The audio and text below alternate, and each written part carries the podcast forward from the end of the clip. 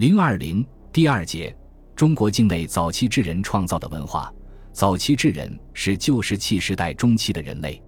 旧石器时代中期是指从距今约二十万年前至四万年前的这一段时间。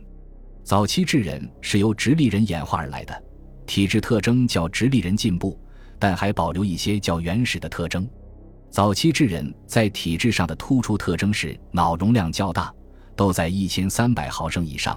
人类学家认为他们已经具有一定的智力，因此把他们称为早期智人。一、华北地区早期智人的文化，山西汾河流域的丁村文化是中国旧石器时代中期早期智人创造的比较典型的文化。丁村文化因发现于山西襄汾丁村而得名。一九五四年，在丁村发掘出一个十二三岁儿童的牙齿。一九七六年，又发掘出一个大约两岁幼儿的幼顶骨化石。丁村人顶骨的骨壁较薄，牙齿的齿冠舌面中部低陷呈铲形，与现代蒙古人种较为接近。丁村文化有两千多件石制品，石器原料百分之九十五是黑色角叶岩，为就地取材。丁村人主要采用碰针法打石片，用瓷法打下的石片粗大厚重，宽大于长。长度在六十毫米，宽度在八十毫米，厚度在二十毫米以上。此外，丁村人也用投机法和锤击法打石片。石器的种类有刮削器、尖状器、砍砸器和石球等。刮削器用石片加工而成，修理工作细致，与同时期的同类工具相比，器体要大得多，均属大中型工具，可分单刃、两刃、复刃和端刃几种。尖状器也是用石片制成，除几件长度在四十毫米左右外，其余都较大，最大的长度可达八十毫米。最典型的是大三棱尖状器，即用厚大石片打制而成，下端手握部分宽厚，尖端锐利，两侧对称，器体横剖面呈三棱形。鹤嘴形尖状器也是一种大尖状器，器体厚重而长，尖端较扁，呈鹤嘴状。丁村文化大尖状器的功能当是挖掘和砍啄，与手斧近似。砍砸器是用胶糊打击法制成，粗大厚重，刃圆曲折成锯齿状。有一种多边砍砸器，几个边缘都经加工，是一种具有较大效用的砍砸工具。石球数量较多，多用质地较软的石灰岩打制而成，石片八细碎，加工较细致，以比较定型，通体呈球形。丁村文化的特点是生产大量的粗大石器，以碰针法为主要打石片的方法，兼以投机法和锤击法。在工具组合中，砍砸器、大三棱尖状器等大型工具居显著地位。就石器粗大化这一点来讲，丁村文化可能与科和文化有一定的渊源关系，但在打片、修理技术和器类上，丁村文化又远比科和文化复杂和进步。丁村人生活的时代大约在距今十万年前。二十世纪七十年代，考古学家对山西阳高许家窑遗址进行了多次发掘，发掘出二十件人骨化石和上万件石器。许家窑人的化石属于十多个不同的个体。许家窑人对石器原料的选择较多，石料主要有石英、火石、火山岩、石英岩、变质灰岩、硅质岩等。均为就地取材。许家窑人采用锤击法和砸击法打石片，石片小而薄，打片后的石盒呈原始棱柱状和漏斗状。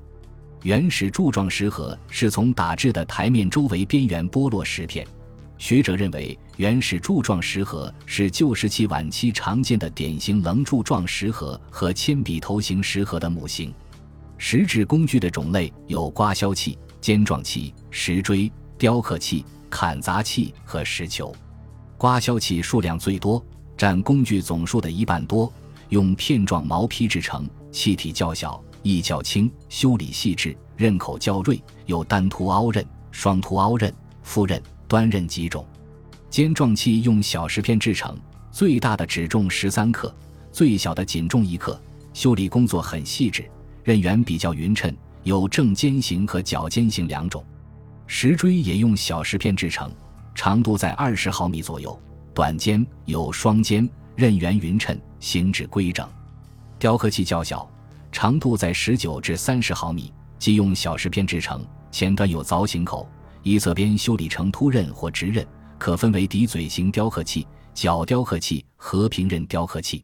砍砸器用砾石和石盒制成，加工较粗糙，刃口厚钝，刃圆曲折。石球是许家窑文化最有特色的石器，许家窑遗址出土了上千件石球，大小不一。最大的石球重一千五百多克，直径一百多毫米；最小的石球重不到一百克，直径在五十毫米以下。许家窑文化的石球远比丁村文化的石球要精致。许家窑文化的石球呈椭圆形，周身布满小石片疤。在发掘中发现，有的地方石球成堆放置。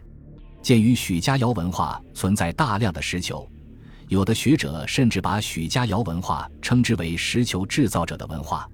石球究竟有什么用途呢？学者认为，旧石器时代的工具较少，当时的原始人总是尽量发挥某一种器物的最大用途，因此存在一器多用的现象。石球也是如此。石球至少有两种用途：一种是作为锤砸工具使用。一种是作为狩猎工具、飞石所使用。有一个现象值得注意，在许家窑遗址中出土了大量的鹿类、羚羊类、野驴、野马的化石，其中仅野马的化石就有三百多个个体。因此，有的考古学家把许家窑人誉为猎马人，并认为许家窑人是用飞石所猎取野马。所谓飞石索，就是在绳索的一端或两端拴上小石球。狩猎者舞动绳索使之高速旋转，然后把飞石索猛力甩向猎物。用飞石索狩猎在近代原始民族中广为使用。据《达尔文日记》记载，印第安人用飞石索狩猎，能击中几十米以外的野马，或将马腿缠住，或击断马腿。从出土大量野马化石看，许家窑人肯定是掌握了一种较为先进的狩猎技术，猎取野马。因此说，许家窑人用小石球做成飞石锁猎取野马是比较可信的。许家窑人生活的时代在距今十万年前左右，与丁村人生活的时代差不多。但许家窑文化与丁村文化却是差异很大的两种文化。除石球以外，许家窑文化的石器都较小，加工也较精致。石器的加工技术和基本类型与北京猿人文化十分相似，明显继承了北京猿人文化。另外，许家窑人在体质特征上也与北京猿人存在惊人的相似之处，继承了北京猿人的体质特征，以致有的学者认为，把许家窑人看作是中国猿人的后裔，似乎是不成问题的。许家窑文化在继承北京猿人文化的基础上，又有很大的发展，出现了一些新器型，如原始棱柱状石盒、短身圆头刮削器等。许家窑文化对旧石器时代晚期的治愈文化产生了相当大的影响。在北京周口店的龙骨山，考古学家也发现了早期智人及其文化。一九六七年，考古学家在龙骨山新发现了一个洞穴，因此把该洞命名为新洞。新洞位于北京猿人遗址以南约七十米的第四地点，洞口被堆积物封时，清理掉洞口的堆积物，即发现新洞。一九七三年，在新洞发掘出一枚人牙化石，学术界认为新洞人是北京猿人与旧石器时代晚期山顶洞人的中间环节。另外，新洞还出土了几十件石器以及灰烬层和烧骨等。灰烬层里因熟食而残留的烧骨中，以鹿类最多，其余为鼠、象、蛙、鸟等。另外，在灰烬层里还发现有朴树子。北京周口店龙骨山第十五地点也是旧石器时代中期的文化。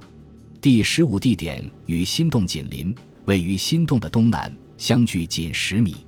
第十五地点也是一处洞穴遗址，洞内出土了大量的石制品、哺乳动物化石以及灰烬层和烧骨。周口店第十五地点的原始居民做石器使用的石料有石英、水晶、碎石等。与北京猿人晚期文化使用的石料相同，他们打石片的方法有三种：锤击法、砸击法和碰针法。其中，锤击法是主要的方法。石片比较小，多数石片呈梯形，也有的呈三角形和长方形，形状比较稳定，打石片已形成较为固定的程序。打片后留下的石盒比较小，有单台面和台面石盒。从一些石盒上的打击点推测，当时可能曾用骨、角或木质的软锤进行打片。第十五地点存在打制石器的石锤，石制工具以小型为主，有刮削器、尖状器、石锥、雕刻器和砍砸器。周口店第十五地点文化的石器类型、加工方法与北京猿人晚期文化基本相同。可以认定，周口店第十五地点文化是北京猿人晚期文化的直接继承者。第十五地点文化在承袭北京猿人文化的基础上有所发展，如发展用锤击法打片，采用一定程序打片使之形制规整。周口店第十五地点文化的年代距今约十多万年以前。一九七八年初。在陕西大荔段家乡解放村甜水沟口的洛河第三阶地中更新世晚期的沙砾层中，发现一个人类头盖骨化石，为一青年男性个体。一九七八年秋和一九八零年秋先后两次对出土大荔人化石的地点进行了发掘，获得了六百多件大荔人制造和使用的石器，以及大量的哺乳动物化石。大理人使用的石器原料多为采自当地的石英岩和碎石，打石片的方法主要是锤击法，偶尔也使用砸击法。用锤击法打下的石片都比较小，长度在二十至四十毫米，石片呈三角形、梯形、长方形或不规则形。用锤击法打片后留下来的石盒也比较小，长度不超过六十毫米。有单台面石盒和多台面石盒，石盒形制不规则，利用率不高。大力人修理石器也是用锤击法，多向背面加工。大力人的石制工具绝大多数用石片做成，形体普遍较小，器类有刮削器、尖状器、石锥和雕刻器。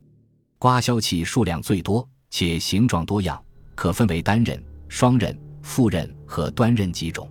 总的来说，刮削器的修理较粗糙，尖状器的修理比刮削器稍细些，器型较规整，刃缘颇匀称，可分为正尖、角尖和双尖尖状器。石锥有短尖和长尖两种，长尖石锥修理较细致，有双尖或单尖；短尖石锥修理较粗糙。雕刻器有笛嘴形雕刻器、角雕刻器和平刃雕刻器。大荔人文化明显受到了北京猿人文化的影响，继承了北京猿人文化的一些因素，其石器与周口店第十五地点的石器非常相近。但在大荔人文化中未发现砍砸器，可见大荔人文化也有自己的一些特点。从与大荔人共存的种古大角鹿、普氏羚羊、犀牛等哺乳动物化石看，其地质时代为中更新世末期。大荔人生活的时代大约在距今十多万年前，与周口店第十五地点早期智人生活的时代差不多。